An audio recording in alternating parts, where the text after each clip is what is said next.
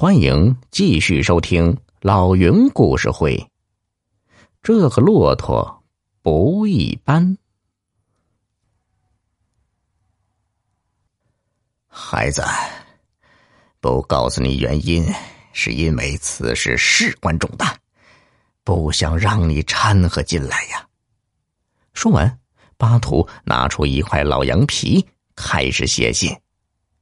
秋雨看了一眼。见老羊皮上都是他看不懂的图形和文字，他将信放在怀中，朝义父巴图点点头，然后牵了一头骆驼，连夜赶往凤鸣山。一路上，秋雨是思绪翻滚。义父为什么说那些神秘莫测的话呢？这凤鸣山上秘密居住的到底是些什么人？义父说。让我远走高飞，为什么变颜变色？看来此事非同小可。虽然想不明白，但他决定送完信后立即回到义父身边，保护义父的安全。义父对他恩重如山，就是死他也要和义父死在一块儿。天明之前，秋雨终于是赶到了凤鸣山脚下。举目一看，凤鸣山山势巍峨，山前果然有一棵大树。他跳下骆驼，爬上树，将怀中的信放在树杈上的竹篮中，然后拿起竹篮里的响箭，朝山顶射去。响箭带着哨音儿飞向山顶，很快就见竹篮的绳子一紧，再看竹篮已经升空，被人拽了上去。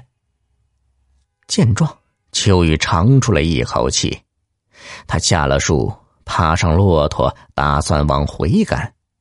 刚走出一里多路，就听凤鸣山山上火光冲天，喊杀声大作。秋雨大惊失色，虽然不知道山上到底发生了什么，但绝对不是什么好事，很可能山上的人中了埋伏。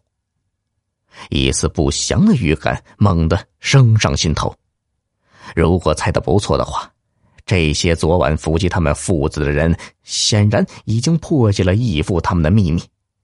看样子，他们事先阻断义父的援兵，再回头算计义父，抢夺那头负载着重大秘密的老骆驼。想到这里啊，他不敢怠慢，忙赶着骆驼往回跑。他知道，隐藏在暗中的敌人留给他的时间已经不多了。他们消灭了山上的力量之后，一定会立刻对义父动手。义父现在随时随地都会有生命危险。巴图见秋雨回来，气愤的责怪道：“秋雨，我不是说了吗？送完信立刻远走高飞，你又回来干什么？